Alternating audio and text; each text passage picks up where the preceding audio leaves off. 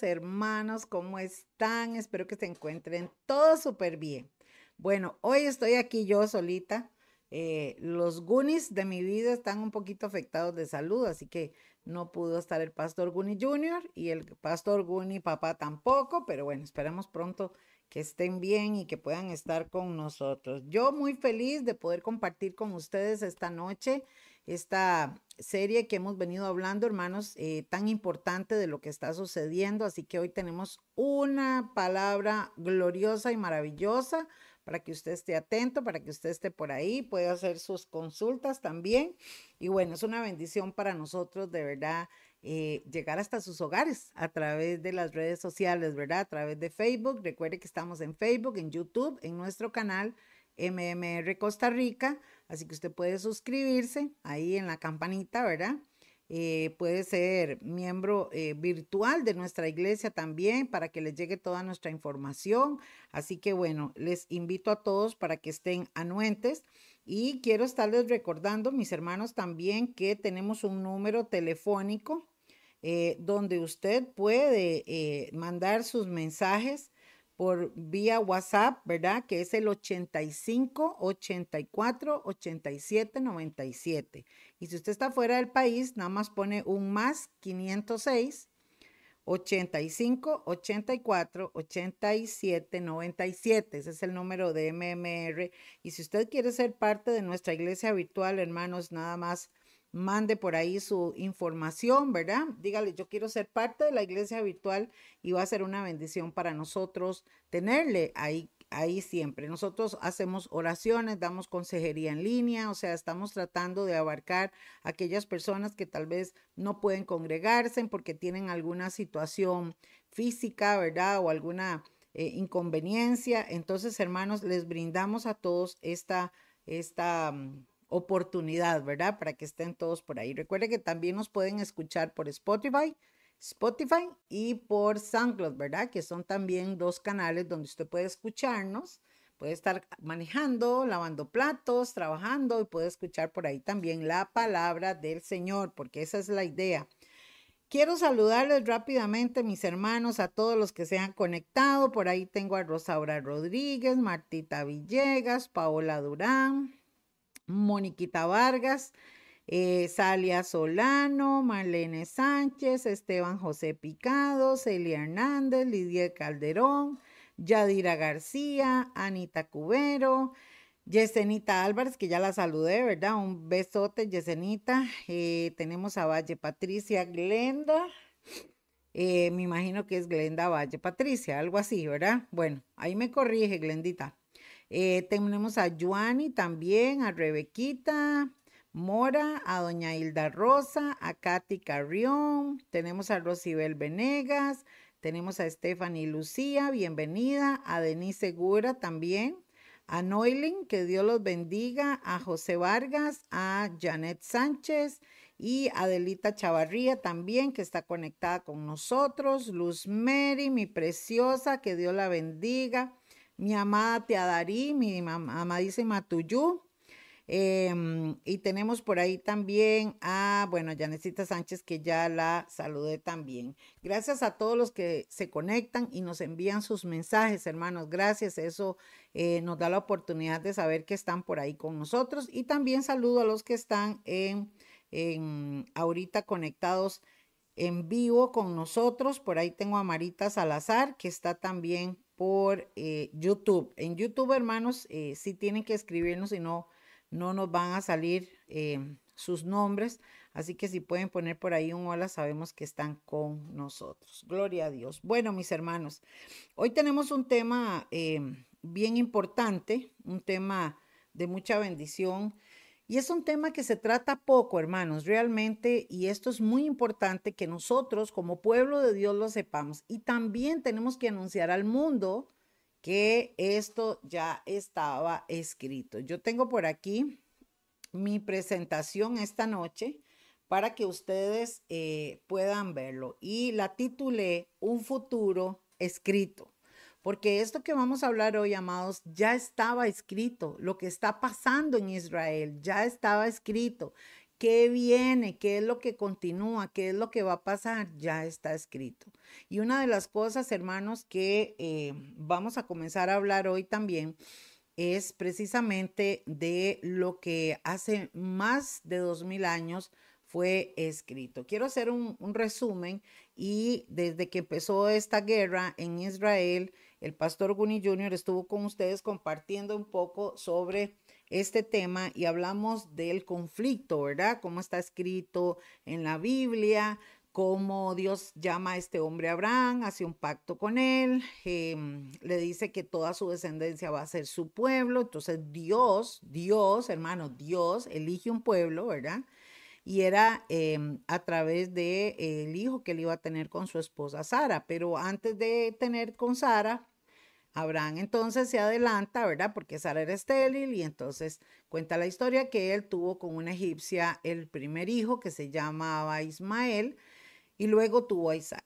Entonces ahí arranca ya los problemas porque la descendencia de Ismael, que fue el primogénito de Abraham, pelean todas sus promesas, sus tierras y todo, y la promesa que se le fue dada a Abraham, que era para su hijo Isaac, entonces también es lo que hoy conocemos como el pueblo de Israel. Desde ese día, hermanos, hasta el día de hoy, toda la descendencia, los hijos de los hijos de los hijos de los hijos de los hijos de los hijos, etcétera, etcétera, etcétera, etcétera.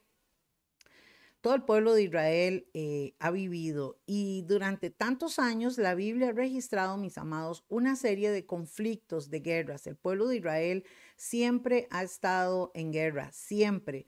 Em, basta decir que por ser el pueblo de Dios ha sido un pueblo perseguido, ha sido un pueblo amenazado, ha sido un pueblo eh, siempre golpeado por todos lados y lo habló el pastor Guni Jr., ¿verdad? Con todo lo que se ha venido viendo a la luz de la, de la palabra y a través de la historia y cómo em, inclusive, ¿verdad? Se, vi, se vio em, lo que vivió el pueblo de Israel en, en el tiempo de Hitler, ¿verdad? Cómo fueron muertos tantos judíos y todo este mover antisemita, así se llama, antisemita, ¿verdad?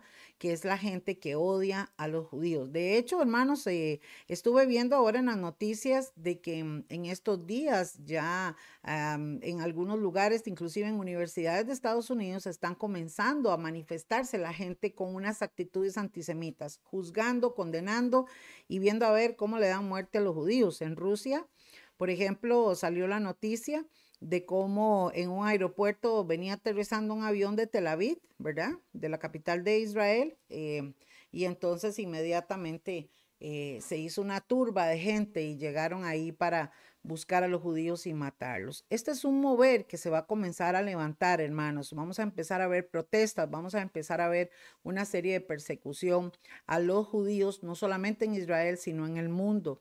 Y vamos a ver desde dónde también comienza esto. Y entonces, hermanos, pongan atención porque este, esta, esta enseñanza nunca la he dado en una, en una iglesia en tu casa. Realmente lo he hecho eh, solamente con mis estudiantes de escatología, pero hoy el Espíritu Santo ha puesto que hablemos de esto porque es muy importante que la gente pueda entender. Por eso es que yo les animo, mis hermanos, para que ustedes compartan este, ¿verdad? Este, este programa y para que también ustedes puedan hacer sus apuntes. Así que hoy, hermanos, vamos a empezar con eh, hablando sobre algunos temas importantes. Y quiero invitarles, hermanos, para que ustedes pongan atención a esta imagen. Yo me voy a quitar por aquí para que ustedes puedan ver esta imagen en su pantalla. ¿Por qué le puse un futuro escrito? Porque, hermanos, todo lo que está pasando en Israel, todo lo que ha acontecido y lo que va a acontecer ya fue escrito ya fue revelado. Por eso es que nosotros tenemos la verdad segura, nosotros tenemos la verdad, hermanos, porque la Biblia no se equivoca. Y aquí es donde cualquier historiador, cualquier arqueólogo, cualquier filósofo tiene que reconocer lo que pasó. Y es que Daniel, el profeta Daniel, fue un hombre de Dios, hermanos. Voy a contarles un poquito. Daniel eh, fue un chico que fue llevado por el, el imperio Babilonia, babilónico eh, fue, fue llevado cautivo. Para que tengan una idea, Israel vivía tranquilito en su, en su tierra, ¿verdad? Como cualquiera de nosotros en nuestros países, pero de pronto llegó un imperio, empezó a tomar dominio y control de todos estos lugares y entonces toma dominio y control de Israel. En ese tiempo entonces estos imperios eran muy malos, muy crueles, entonces mandaban a la gente, saqueaban todas las cosas, agarraban el botín, ¿verdad? Eso es lo que hacían estos reyes y entonces tomaban a las personas y las llevaban cautivas. Entre esos cautivos escogieron a Daniel porque Daniel era un chico sumamente inteligente, era un chico brillante, era un chico muy centrado, probablemente como lo enseña la Biblia. entonces Daniel es llevado a servirle al rey en el palacio del rey. Este rey se llamaba Nabucodonosor, era el rey de Babilonia. Y este imperio, hermanos, que regía o que gobernaba sobre muchas, eh, muchos países, entre esos Israel, la Biblia cuenta de cómo Daniel, siendo cautivo, fue llevado al, al palacio del rey y lo enseñaron, lo educaron, le enseñaron aún la lengua para que él fuera un servidor del rey, ¿verdad?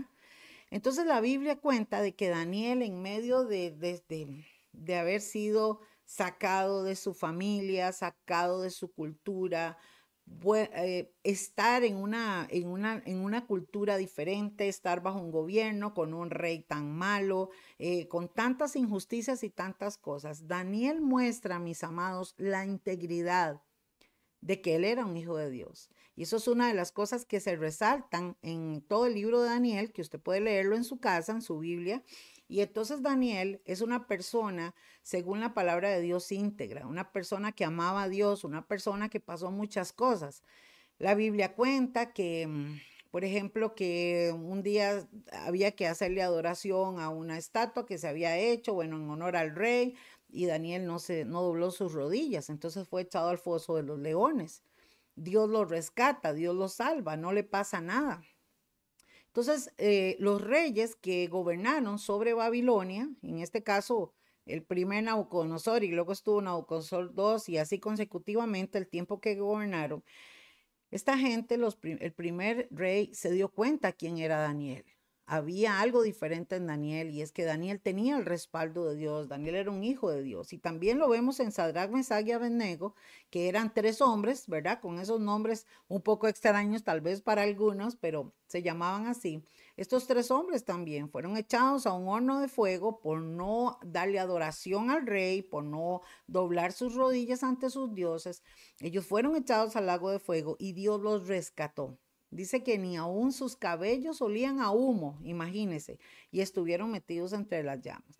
Entonces, la Biblia cuenta de una serie de acontecimientos milagrosos, hermanos, de cosas sobrenaturales que pasaron estos hombres de Dios. Pero una de las cosas que marca la palabra del Señor es precisamente la revelación profética que recibe este varón Daniel. Y por eso es que es conocido como el profeta Daniel, porque él recibe una gran revelación. En esta revelación, mis hermanos, y como le digo, mis estudiantes de escatología, yo sé que manejan este tema, pero muchos de ustedes tal vez nunca lo han escuchado es importante que ustedes puedan eh, conocer esto. Este rey, y yo lo voy a ir contando como una historia porque no tenemos tiempo de verlo a la luz de la palabra, porque apenas tenemos una hora en este programa, ¿verdad? Y para que ustedes puedan irlo procesando. Dice la Biblia, hermanos, que este rey Nabucodonosor tuvo un sueño. Y entonces él manda a buscar a todos los brujos, a todos los santeros, a todos los videntes, a todos los los magos, a todos los adivinadores, ¿verdad? Los que adivinaban todos en el reino para que le dijeran su sueño. Y nadie pudo decirle, nadie sabía. Porque no fue que el rey dijo, vean, yo soñé esto, ¿me pueden decir qué significa? No, no, no. El rey dijo, dígame qué fue lo que yo soñé. Pues claro, todo el mundo se rascó la cabeza y dijo, no, nadie sabe. Entonces el rey dijo, mando matar a todos estos inútiles, ¿verdad? Que no me dijeron nada, porque el rey eh, eh, era un rey muy cruel. Y entonces es ahí cuando llega, dice la historia, a oídos de Daniel, que el rey iba a matar a todos los, eh, a todas las personas que, bueno, que él había mandado matar. Entonces, el rey, eh, perdón, entonces Daniel le dice a uno de los mensajeros, dígale al rey que yo voy a ir. Y Dios le da la revelación a Daniel. Entonces Daniel viene y le dice al rey, rey, lo que tú soñaste fue lo siguiente. Y entonces Daniel empieza a decir al rey sobre una estatua que el rey vio. El rey tuvo un sueño y en este sueño había una estatua, pero era una estatua de como de un hombre y ahora lo vamos a ver, pero tenía diferentes eh, metales. Vamos a verlos aquí, hermanos, para que ustedes puedan ver bien esta profecía de Daniel. Esta estatua que ustedes ven ahí es más o menos lo, que se puede asemejar, ¿verdad? O ser un poquito parecido a este sueño que tuvo Daniel. Entonces, perdón, el Nabucodonosor. Entonces, hermanos, esta estatua que tiene este rey en su sueño tiene diferentes metales. Por ejemplo, su cabeza era de oro su eh, pecho y brazos eran de plata.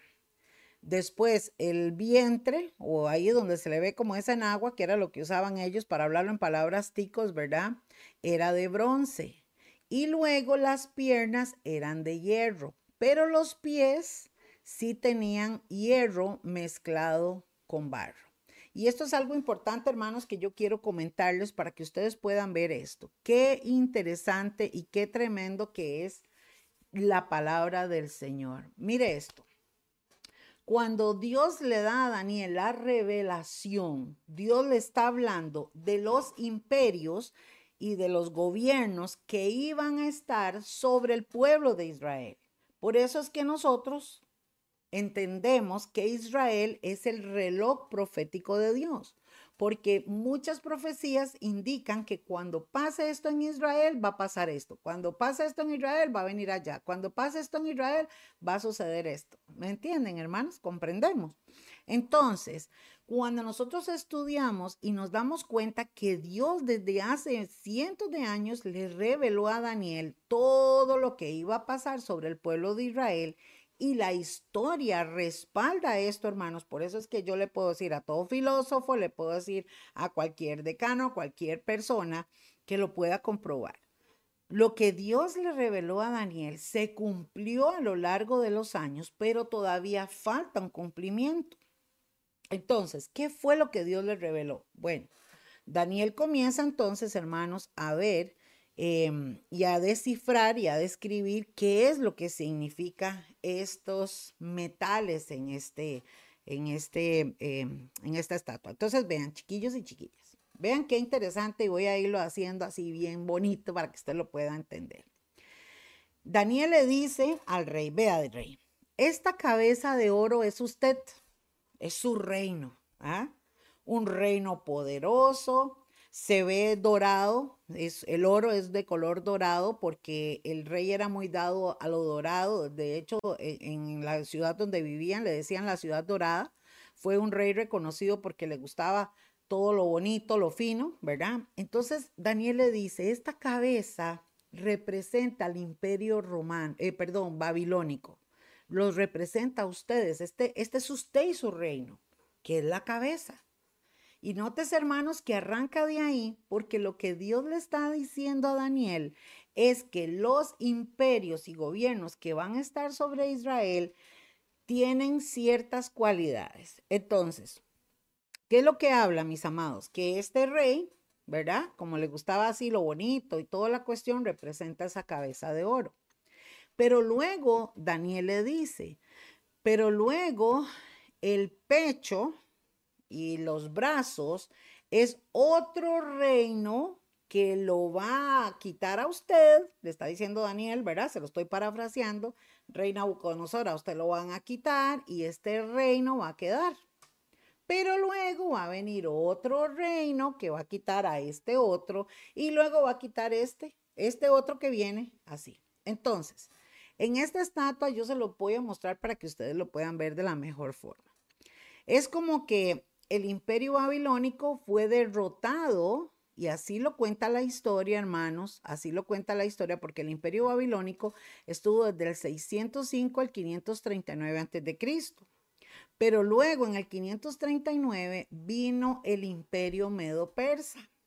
Los medos, así se llamaban un ejército, y los persas, que son eh, hoy son de Irán, es la tierra de Irán. En aquellos años, estos dos ejércitos se unieron, se unieron, hicieron un solo ejército y derrotaron a Nabucodonosor y entonces quitaron al imperio babilónico y ellos comenzaron a gobernar. Lo interesante de esto, mis hermanos, es que igual volvieron a gobernar sobre Israel. O sea, Israel fue cautivo o estuvo en cautiverio por muchos años. Por eso es que ahora cuando nosotros vemos lo que está sucediendo en Israel, nos damos cuenta, hermanos, que el pueblo de Israel siempre ha sufrido esto. Siempre, y que ahora se van a empezar a levantar y que la gente está en contra de Israel y que son unos crueles y que son esto y que son el otro. O sea, a lo largo de la historia siempre ha sido así. Pero lo que la gente no entiende es que Israel no es el que ataca, es que a Israel lo atacan, es que a Israel lo amenazan, es que la gente no quiere Israel. Y vea que esta guerra que se libra desde hace muchos años, mis hermanos, se sigue librando, porque los países que están alrededor de Israel, algunos de ellos son enemigos, empezando por el país de Irán. Irán le desea la muerte y cada nada el presidente se levanta y dice, hay que desaparecerlo del mapa, Israel porque ellos lo odian.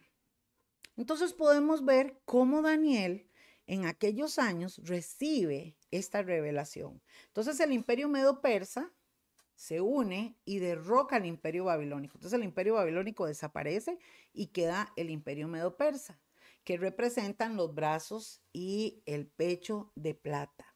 ¿Por qué de plata? Porque ya no tenían la gloria que tuvo Nabucodonosor, tal vez ya no tenían la riqueza y los botines, digamos, todo el botín que habían agarrado de otros países ya no lo tenían, pero era un, imperio fuerte. Pero resulta que en el 3, 331 antes de Cristo aparece Alejandro el Magno, que todo esto está escrito en la historia, y derroca al imperio medo-persa y entonces este imperio griego llega a gobernar por varios años.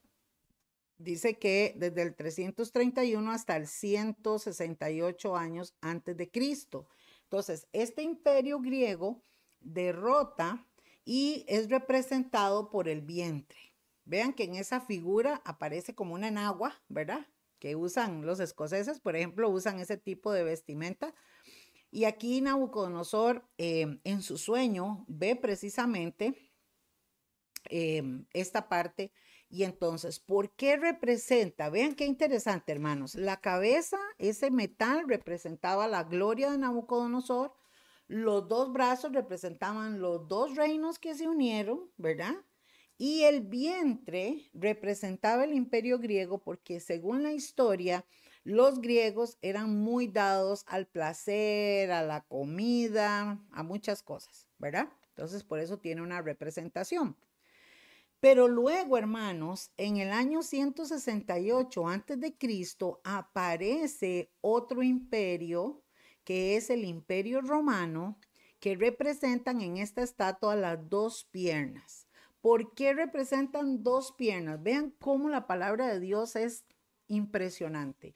Estas dos piernas representan, número uno, que el imperio romano fue el imperio que más años gobernó sobre Israel, porque el imperio romano gobernó mil años. Imagínense, o sea, fue un montón. Y después, las dos piernas también representan que el imperio romano gobernó antes de Cristo y después de Cristo. Porque si ustedes recuerdan, fueron los romanos los que crucificaron al Señor, ¿verdad?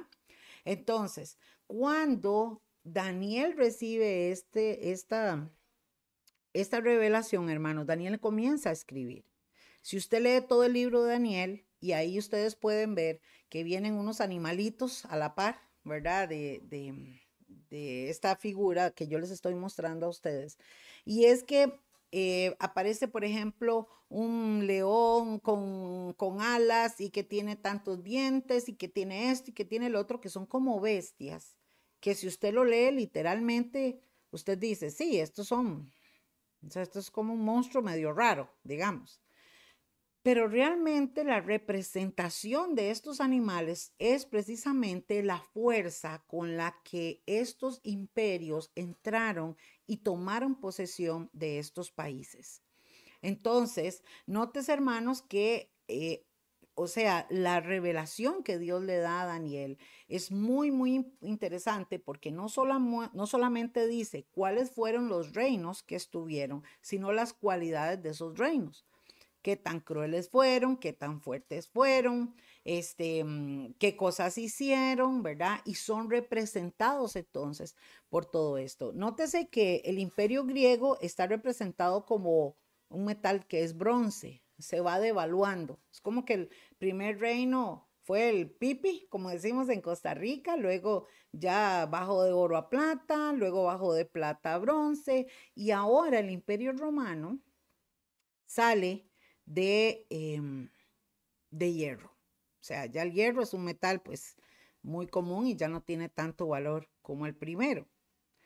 Pero es muy interesante ver entonces que los pies de esta estatua, hermanos, ya tienen dos materiales. Tienen hierro y está mezclado con barro. Entonces, vemos que el imperio romano que fue, digamos, el último que se corta aquí, ¿verdad? Entre estos cuatro, que fue desde el 168 antes de Cristo hasta el 476 después de Cristo, estoy hablando de años, ¿verdad? Este imperio romano es un imperio que se estableció eh, sobre Israel, ¿verdad? Que la Biblia lo habla muy clarito, muy clarito, pero este imperio, hermanos, estuvo en estos mil años y tuvo mucho César. Entonces, cuando usted escucha que el César, que el César, y cuando usted ve en las películas de Semana Santa, que el César, hubieron un montón, hermanos, pero un montón de César. Si usted ve la historia de, del imperio romano, se da cuenta de un montón. Estaba, por ejemplo, este loco de Nerón, ¿verdad? Que mandó a quemar la ciudad estuvo mm, el emperador o el César, eh, porque a todos les llamaban César como el faraón, ¿verdad? Pero eran personas diferentes. Entonces, para que usted tenga una idea por ahí. No le puedo contar mucho de la historia de Roma porque es inmensa, pero usted puede buscarla. Y ahora que tenemos facilidad en las redes sociales, pues mucho más fácil. Entonces resulta, hermanos, que el imperio romano entonces llega el momento en que se termina. O sea, el imperio romano se termina y hay un corte ahí. Nótese que el imperio romano está representado con hierro, las piernas de hierro, pero los pies de esta estatua tienen una representación, o sea, tiene una mezcla de materiales, hierro y barro. El hierro no se puede mezclar con el barro, esa cuestión no funciona muy bien, ¿cierto? Pero es muy interesante porque esta precisamente esta parte es la parte que se ha estudiado, porque entonces, ¿cuál es el siguiente imperio o el siguiente gobierno que va a estar sobre Israel? Y aquí es donde entra la palabra de Dios y nos anuncia, amados, de que se aproxima un rey. Se aproxima un reinado, se aproxima un gobierno, ¿verdad? Entonces, cuando el imperio romano eh, desaparece, se abre un lapso. Fíjese que nuestro Señor Jesucristo habló de muchas de estas cosas. Él, inclusive en Mateo 24, si usted lo lee en su Biblia, se da cuenta que Jesús un día le dijo a los discípulos, ¿ustedes ven el templo de Jerusalén? Sí, no quedará piedra sobre piedra. Todo esto va a desaparecer. Y ellos dijeron, pero ¿cómo, Señor? Ay, no, jamás, pero, ¿verdad? Y bueno, y en el año 70, y, creo que en el 70 o 75 después de Cristo, uno, un emperador o uno de los, eh, eh, alguien mandó del imperio romano y saquearon el templo, destruyeron el templo, saquearon todas las cosas que los judíos tenían y entonces los judíos tuvieron que volver a salir a las naciones. Esto es una de las cosas muy interesantes, hermanos, que es necesario que aprendamos para que usted pueda entender, y por eso se llama esta serie o este estudio, ¿verdad? Esta palabra, un futuro escrito. Entonces, lo que está pasando en el mundo ahorita ya estaba escrito. Esto que está pasando, hermanos, eh, ya se sabía que iba a pasar, pero también ya sabemos qué es lo que va a pasar. Nosotros sabemos qué es lo que viene porque ya está escrito en la palabra. Entonces, el imperio romano, hermanos, se termina y entra un lapso. En este tiempo, desde que Jesús murió hasta el día que Jesús regrese, hay un tiempo que se le llama en la Biblia el tiempo de los gentiles. Eh, se le llama así porque nosotros los que no tenemos sangre judía y no conocíamos a Dios, éramos gentiles, así lo describe la Biblia. El gentil era el que no es judío. Pero en el momento en que nosotros recibimos a Jesús en nuestro corazón, ¿verdad? Como nuestro Mesías, y empezamos a caminar conforme a su palabra, nosotros entonces entramos en este espacio hermoso que se llama tiempo de gracia, donde Jesús entonces viene a llamar y a buscar, y dice la palabra que a los suyos vino, al pueblo de Israel vino, los suyos no le recibieron, solo muy pocos, pero a los que sí le recibieron les dio el derecho de ser llamados hijos de Dios. Entonces, se abrió este tiempo en la tierra desde que Jesús murió hace más de dos mil años. En este tiempo se está dando la oportunidad o Dios está dando la oportunidad al ser humano para que lo busque, para que venga al Señor. ¿Por qué? Porque se va a establecer muy pronto el último gobierno. Y este último gobierno tiene que ver con Israel, ¿ok? Tiene que ver con Israel. El hierro que representa el imperio romano, este imperio era de Roma, era de Italia. Entonces el hierro en esta parte representa a Europa. ¿Ok?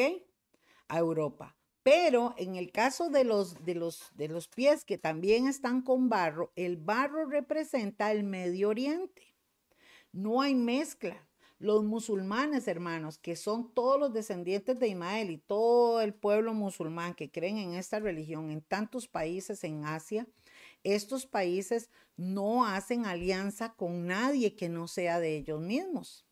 Pero aquí dice la Biblia que va a haber una conexión entre Europa y Asia.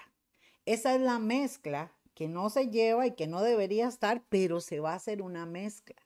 Entonces, estamos viendo que para el próximo imperio o el próximo gobierno que la Biblia habla, tiene que comenzar a darse una alianza entre Europa y Asia. Y quiero que ustedes puedan ver conmigo lo que ha venido aconteciendo. El que ustedes tienen ahí de gorrita blanca ese es el presidente de Irán, que en estos momentos es el país que apadrina a todos los terroristas, a Hezbollah, a Hamas, los talibanes, todos estos terroristas que se llaman de diferentes formas y que matan, hasta entre ellos mismos se matan, que son terroristas crueles, terribles, como decía el pastor Guni Jr., son desde, niños los preparan para matar.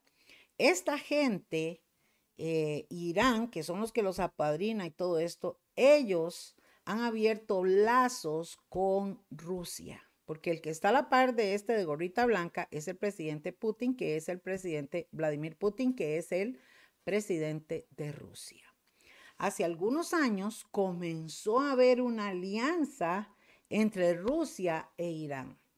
Esa fue la primera puerta y la primera alerta que nosotros en esta generación que estamos viendo todas las peores cosas que están pasando en el mundo, amados, porque será que solo yo lo veo, no sé si usted lo está viendo, pero es que lo que está sucediendo en la mayoría de lugares es apocalíptico y este año 2024 ha sido el año donde más se han registrado cosas sobrenaturales.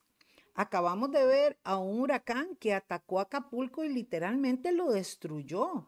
Estamos viendo, hermanos, o sea, cosas que se están dando, las matanzas. Hace poco entró una persona en Estados Unidos y ya no es uno o dos que mueren, son 20, son 30. Estamos viendo una serie de acontecimientos y de situaciones que ya están escritas, que estamos viviéndolas, que vamos a ver más y hacia dónde vamos. Entonces, volviendo al tema, este, em, esta alianza que ha habido entre Vladimir Putin y Irán ha sido una alianza que ha hecho que estas, estas personas o estos gobiernos, estos países comiencen a hacer una serie de negociaciones. ¿Qué pasa con este presidente de Rusia? Bueno, el pastor Guni Jr. habló de esto y usted lo puede buscar en los otros eh, programas en este canal y lo puede compartir también y puede sacar por ahí sus apuntes.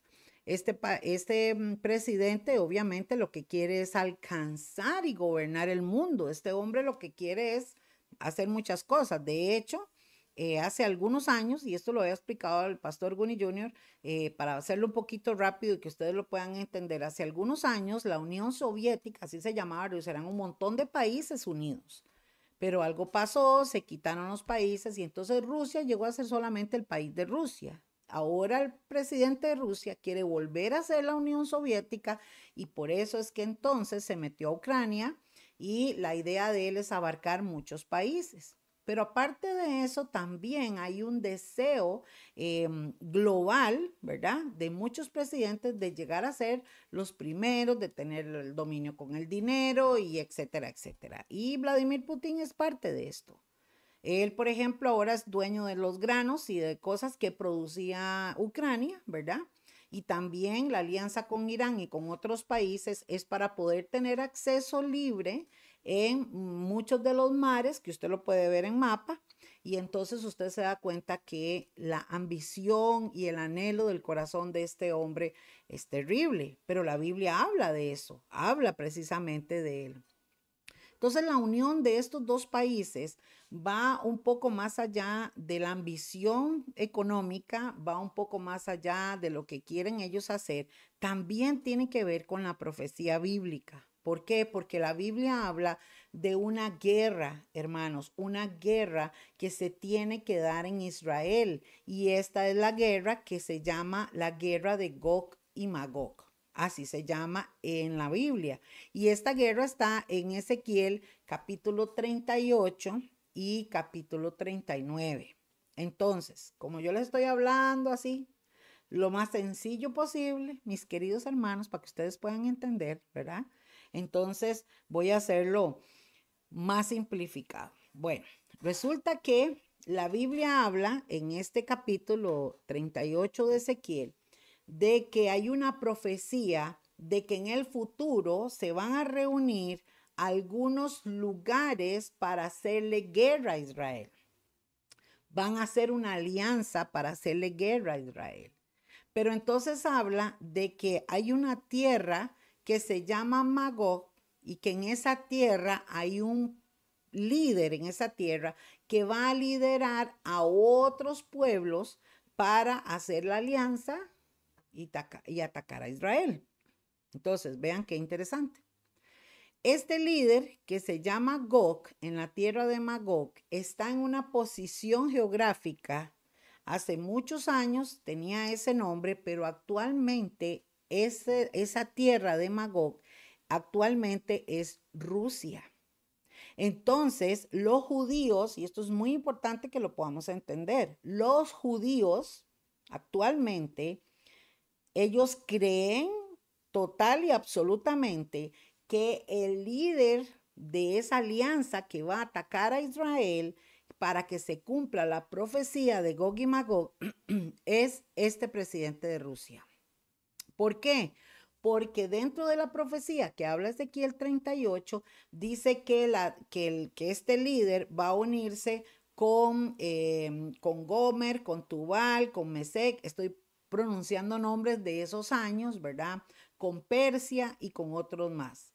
Cuando vemos esos nombres en la actualidad en estos mapas, nos damos cuenta que Turquía y que em, Irán son protagonistas en esta alianza. Y voy a devolverme para que usted pueda ver al principio.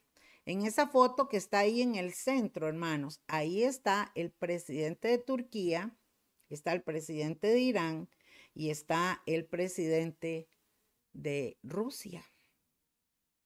Eso fue hace un tiempo atrás, esto no es de ahora, esto ya es viejo. Ya hay una alianza. Y actualmente cuando vemos, hermanos, em, lo que habla la palabra, nos damos cuenta de que todo se ha venido ordenando, de que entonces Vladimir Putin no solamente está haciendo esta guerra, ¿verdad? En Ucrania, sino que va a empezar a tomar poder. Es, es una potencia militar, hermanos, escuche, o sea, la cantidad de bombas nucleares que tiene Rusia no las tiene nadie en el mundo. Nadie. Esta gente están armados hasta los dientes. Este hombre, este, este presidente que tiene alianza con Irán, que es la antigua Persia, y que tiene alianza con Turquía, que es el antiguo eh, lugar donde está Gomer, Tubal y Mesec, que es esta parte, ellos ya están actualmente en contra de Israel. Lo que pasa es que el, presidente ruso no lo ha dicho todavía porque ellos están trabajando por debajo, ¿verdad? Entonces él está llevando como las cosas así. Pero Irán detesta a Israel y este presidente Drogan, que es el presidente eh, en estos momentos de Turquía, también, él condena a Israel como criminal y etcétera, etcétera.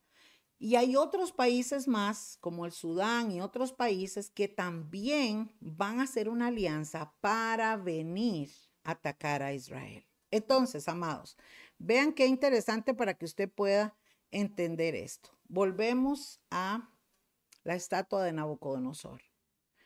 La mezcla de hierro con el barro es esta alianza que Rusia está haciendo con ellos. Probablemente algunos países se van a unir con Rusia para unirse también europeos para hacer esta alianza. Esta alianza se va a ir fortaleciendo. Entonces, por eso les digo que todo está escrito. ¿Qué es lo que viene? Eso. Eso es lo que va a venir. Por muchas cosas voy a hablar por puntos. Una de las cosas que se va a venir es que se va a fortalecer la alianza de países europeos con países del Medio Oriente para venir en contra de Israel. Esta guerra que tiene Israel con Gaza en estos momentos es el camino que se está estableciendo para que empiece a pasar esto. ¿Por qué? Porque hay una revolución en los gobiernos, ya estamos empezando a ver manifestaciones de que unos apoyan a Israel y que otros apoyan a los palestinos. Los que apoyan a los palestinos son musulmanes y los países europeos o, otros como Venezuela y creo que Colombia y ahora Bolivia también, porque también son parte de, los rusos, ¿verdad? Ellos siempre han tenido una alianza con Rusia, van a estar en contra de Israel. La Biblia dice entonces, hermanos, que esta alianza se va a fortalecer. ¿Qué es lo que va a suceder? Bueno, va a suceder que va a venir una guerra más fuerte contra Israel. Israel está muy bien equipado y tiene, por ejemplo, este, la cúpula de hierro, que es una arma que casi ningún país la tiene. Hay países musulmanes que van a apoyar a Israel para que los proteja por miedo a los mismos terroristas, porque esos se matan hasta entre ellos. Pero hermanos, humanamente Israel no puede lidiar con las armas que tiene este, Rusia o con, la, con todo el armamento que tienen otros, aunque Estados Unidos lo apoye, no lo logran humanamente. Pero es ahí donde la Biblia habla de que Dios va a intervenir, va a mandar algo sobrenatural y va a defender a Israel. ¿Vamos entendiendo?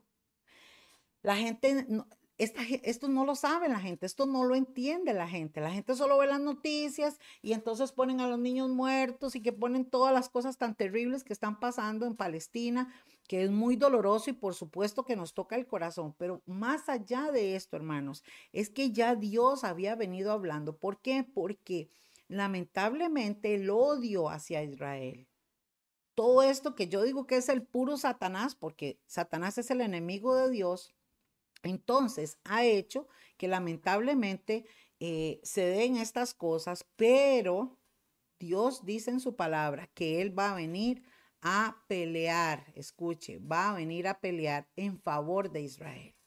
Entonces, mis amados, ¿qué es lo que sucede con esto? Bueno, sucede que, voy a ponerme por aquí, ok, para explicar un poquito mejor. Sucede que, mis hermanos, esta alianza que van a hacer estos, estos, eh, estos países, ¿verdad?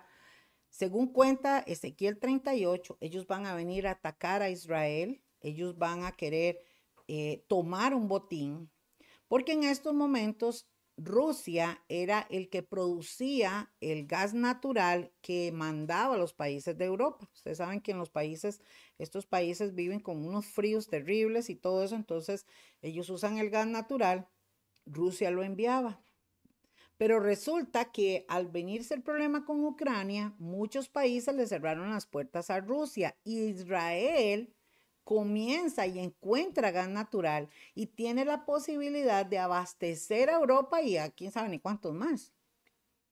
Entonces la Biblia dice en Ezequiel 38 que este presidente que ellos consideran, que los judíos dicen que es Vladimir Putin, en cualquier momento va a venir para tomar botín, porque ellos quieren venir a tomar lo que tiene Israel. Israel tiene, vea esta cúpula de hierro, tiene un montón de cosas que son apetecibles para otros países. ¿Hacia dónde vamos? Hacia esa guerra. ¿Qué están esperando los judíos? Que en el momento en que esa guerra se dé, los judíos dicen, ya sabemos que este es el final. Ahora, los judíos, entre ellos, como están divididos, porque unos no creen en el Mesías, eh, que fue Jesucristo, y otros sí creen, ¿verdad? Entonces, los judíos que creen que Jesús es el Mesías, estamos hablando de los judíos, ¿verdad? Que creen que Jesús es el Mesías, ellos saben que el Señor va a venir a defenderlos. Y eso lo dice la palabra, es una profecía. Pero los judíos que no creyeron en Jesús, que son ortodoxos y que siguen, ellos están esperando al Mesías. Pero lo interesante, hermanos, pongan atención, chiquillos y chiquillas, es que los musulmanes también están esperando a un Mesías de ellos para que los ayude a librar la guerra. Entonces, la Biblia dice que cuando venga la guerra y pase todo esto, tiene que venir alguien para poner un estado, un tratado de paz, va a establecer un tratado de paz. Entonces, esa persona que va a traer esa paz tiene que lograr, escuche esto, tiene que lograr hacer un acuerdo con Israel y con sus enemigos. Cuando se dé este tratado de paz, la Biblia lo dice y Jesús lo dijo en Mateo 24, Lucas 21 y Marcos 13, que usted puede leer esas profecías, hermanos. Lo dice claramente, cuando oigáis de paz, sabed que la destrucción viene. ¿Por qué? Porque la Biblia señala que el Mesías que esperan los judíos y el Mesías que esperan los musulmanes, que va a ser una sola persona, para nosotros, la iglesia de Jesucristo, que estamos de este lado, nosotros sabemos que ese es el anticristo. Y la Biblia dice que cuando el anticristo llegue, va a hacer algo terrible en la tierra, terrible. ¿Por qué?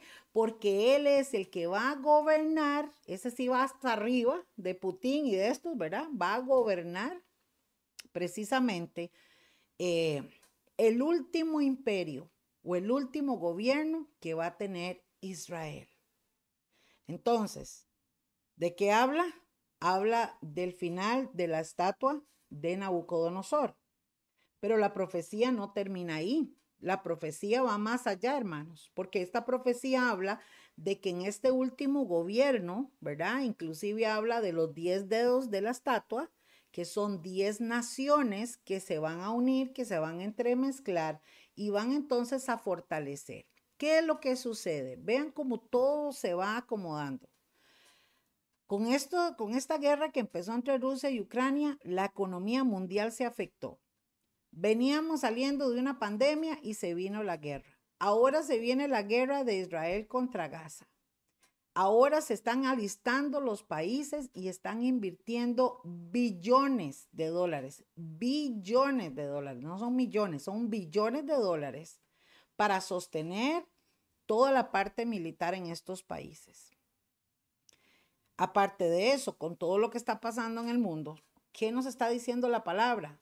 Que estas son las señales finales.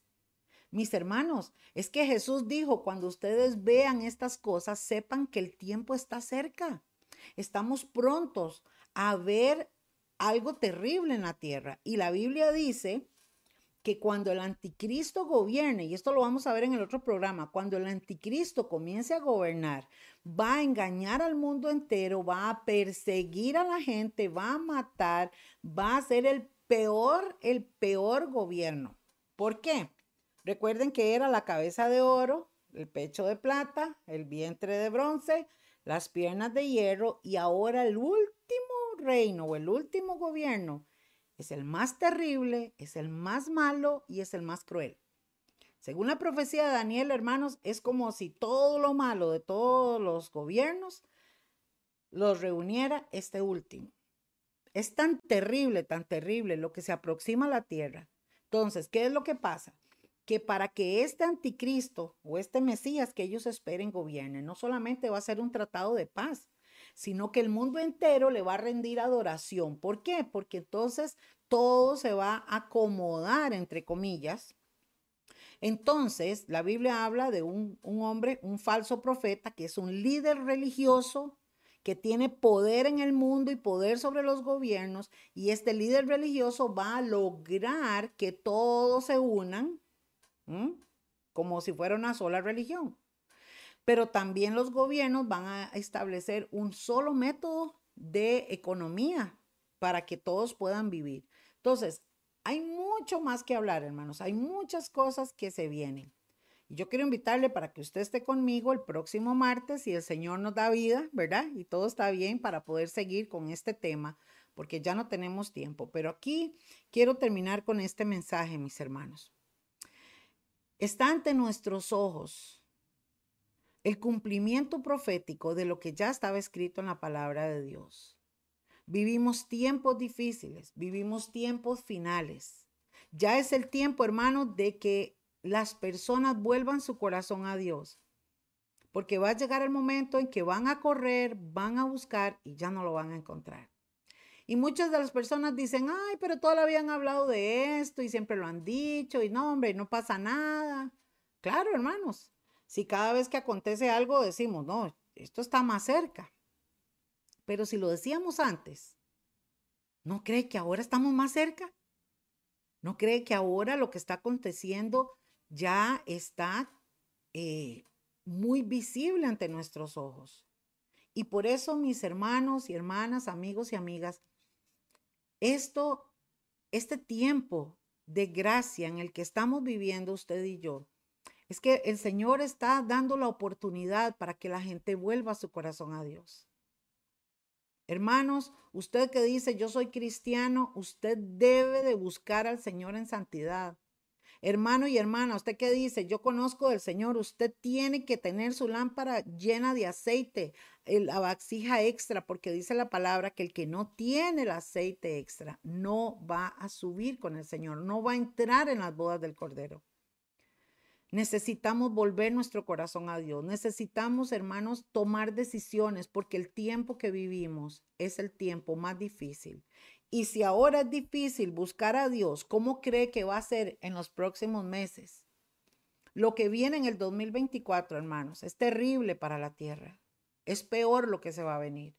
La crisis ha empezado, pero los que tenemos al Señor y los que buscamos su palabra, y la Biblia dice que todos los que amamos la venida del Señor, dice, erguías vuestras cabezas porque vuestra redención está cerca. Lo importante, la importancia de buscar a Dios, hermanos, ustedes que me escuchan, la importancia de someternos al Señor es porque dice la palabra que fuimos sellados con el Espíritu Santo para el día de la redención. Necesitamos estar bien, necesitamos buscar a Dios. Por eso mi llamado, mis hermanos, es para ustedes para todas las personas que nos miran, para que usted vuelva su corazón a Dios. Tome decisiones, diga, Señor, yo te voy a buscar de verdad. Ya no puede estar con un pie en el mundo y otro en, la iglesia, hermanos, en las cosas de Dios, porque a los tibios Dios los va a vomitar de su boca. Con Dios o somos o no somos. Y el Señor nos viene hablando duro, hermanos, porque ya no hay tiempo. Se acerca la venida del Señor. El Señor dijo, vean, cuando la higuera florezca, sabed que el tiempo está cerca. La higuera es Israel. Israel en estos momentos, todo el mundo tiene los ojos sobre Israel, porque sabemos, hermanos, que lo que está pasando en Israel es profético, ya está escrito y es el camino para esta guerra de Gog y Magog y para el establecimiento del nuevo orden mundial y de su líder, que es el anticristo.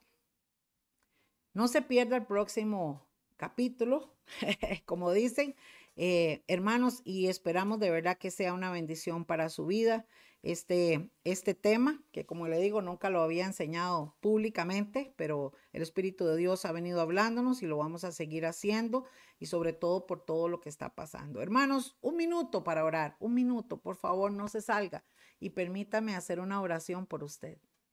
Padre, en el nombre de Jesús, te doy gracias por la bendición que me das de compartir con todos mis hermanos, hermanas y amigos que esta noche se han conectado conmigo. Yo te pido, Señor, que esta palabra trascienda cada corazón y que tu presencia, Señor, nos toque y que tu Santo Espíritu siga cambiando nuestros corazones de carne, Señor, de piedra en carne, para que podamos buscarte. Yo te pido que tu misericordia se extienda sobre cada persona y que en este tiempo, Señor, eh, la oportunidad de buscarte sea latente para todas las personas, Señor, porque sabemos que el tiempo se agota. Te doy las gracias y te pido una bendición en este tiempo para todos mis hermanos y te pido que guardes en tu mano, Señor, a todas las personas que nos ven fuera del país también y a todos los hermanos que están en diferentes lugares en este, en este país también. Te doy las gracias, Padre, en el nombre de tu Hijo Jesucristo. Amén y amén. Mis hermanos, gracias, les amo muchísimo y espero, si Dios lo permite, el próximo martes a las 8 de nuevo compartir la segunda parte de este tema. Bendiciones.